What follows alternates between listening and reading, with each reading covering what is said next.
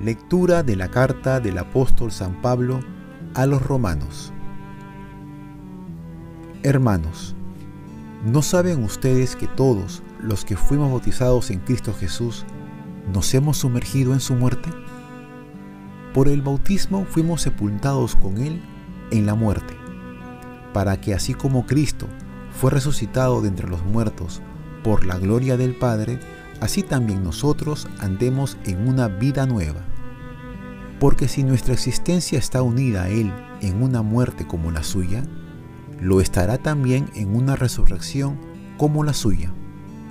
Comprendamos que nuestra vieja condición humana ha sido crucificada con Cristo, quedando destruido este cuerpo de pecado y nosotros libres de la esclavitud al pecado, porque el que muere ha quedado libre del pecado.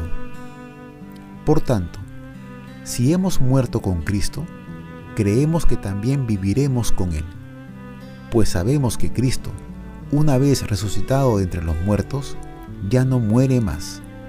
La muerte no tiene ya dominio sobre Él, porque su morir fue un morir al pecado de una vez para siempre, y ahora su vivir es un vivir para Dios.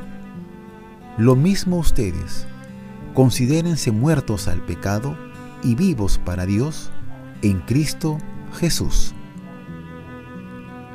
Palabra de Dios. Salmo responsorial. Aleluya, aleluya, aleluya. Den gracias al Señor, porque es bueno, porque es eterna su misericordia Diga la casa de Israel, eterna es su misericordia. Aleluya, aleluya, aleluya. La diestra del Señor es poderosa, la diestra del Señor es excelsa. No he de morir, viviré para contar las hazañas del Señor.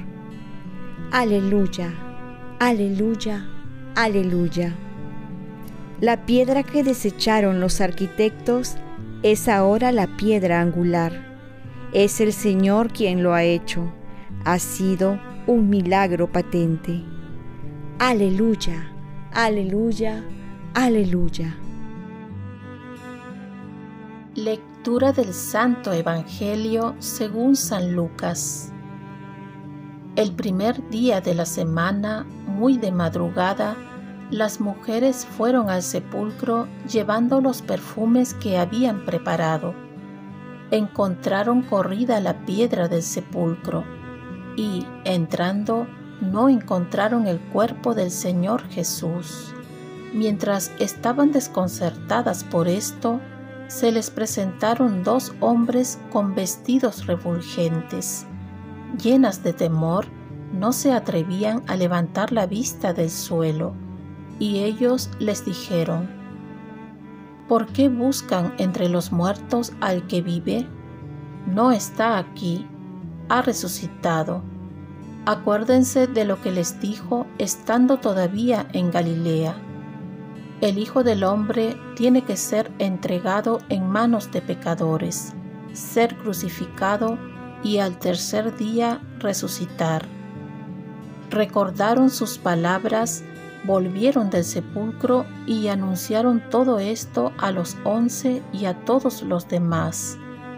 María Magdalena, Juana y María, la madre de Santiago, y las demás mujeres que estaban con ellas, contaron todo a los apóstoles, pero a ellos les pareció un delirio lo que ellas decían y no les creyeron Pedro se levantó y fue corriendo al sepulcro. Asomándose, solo vio los lienzos y regresó a casa admirado de lo que había sucedido. Palabra del Señor. Paz y bien. ¿De qué nos serviría haber nacido si no hubiéramos sido rescatados? Venimos con el sabor de la pasión y de la muerte de Jesús, Hemos visto a Jesús clavado en una cruz y ahí muerto con todas nuestras esperanzas. La muerte se levanta victoriosa sobre la vida, sobre el mismo Jesús.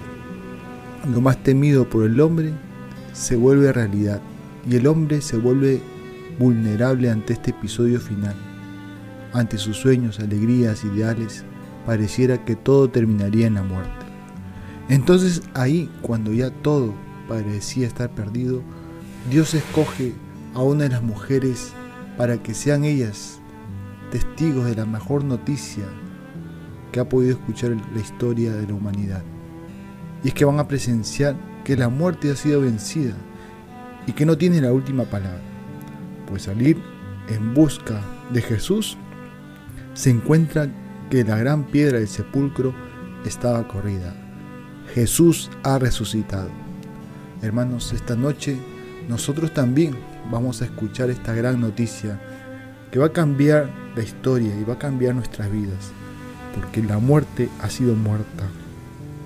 Como diría el pregón pascual, y así esta noche santa ahuyenta los pecados, lava las culpas, devuelve la inocencia a los caídos, la alegría a los tristes, expulsa el odio, trae la concordia, doblega a los poderosos. La noche santa la más esperada, porque es Jesús que ha descendido a la muerte para rescatar a nuestros primeros padres y así resucitarlos para vivir para siempre. Ahora todo tiene sentido. Nuestros seres queridos nos esperan y nosotros ahora tenemos la esperanza de volverlos a ver, pues la última palabra en la historia de la humanidad la tiene Dios. Por eso la liturgia de la vigilia pascual que celebramos esta noche está llena de símbolos de vida como la luz, la palabra de Dios, que hace surgir la vida y la conserva con amor y con sentido. El revuelo de las campanas acompañado del canto de gloria, la bendición del agua que limpia, refresca y regenera, la celebración eucarística que es el encuentro y la comida gozosa con el resucitado todo nos lleva a tener un corazón agradecido y sobre todo un corazón que ve patente el amor de Dios por nosotros. Oremos.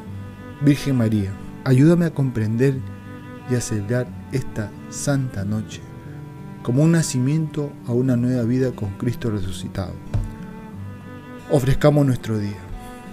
Dios Padre nuestro, yo te ofrezco toda mi jornada en unión con el corazón de tu Hijo Jesucristo, que sigue ofreciéndose a ti en Eucaristía para la salvación del mundo. Que el Espíritu Santo sea mi guía y mi fuerza en este día, para ser testigo de tu amor, con María, la Madre del Señor y de la Iglesia. Te pido por las intenciones del Papa, con San José Obrero, te encomiendo mi trabajo y mis actividades de hoy, para que sean en mí tu voluntad. Y la bendición de Dios Todopoderoso, Padre, Hijo y Espíritu Santo, descienda sobre ti. Cuenta con mis oraciones que yo cuento con las tuyas y que tengas una santa vigilia pascual.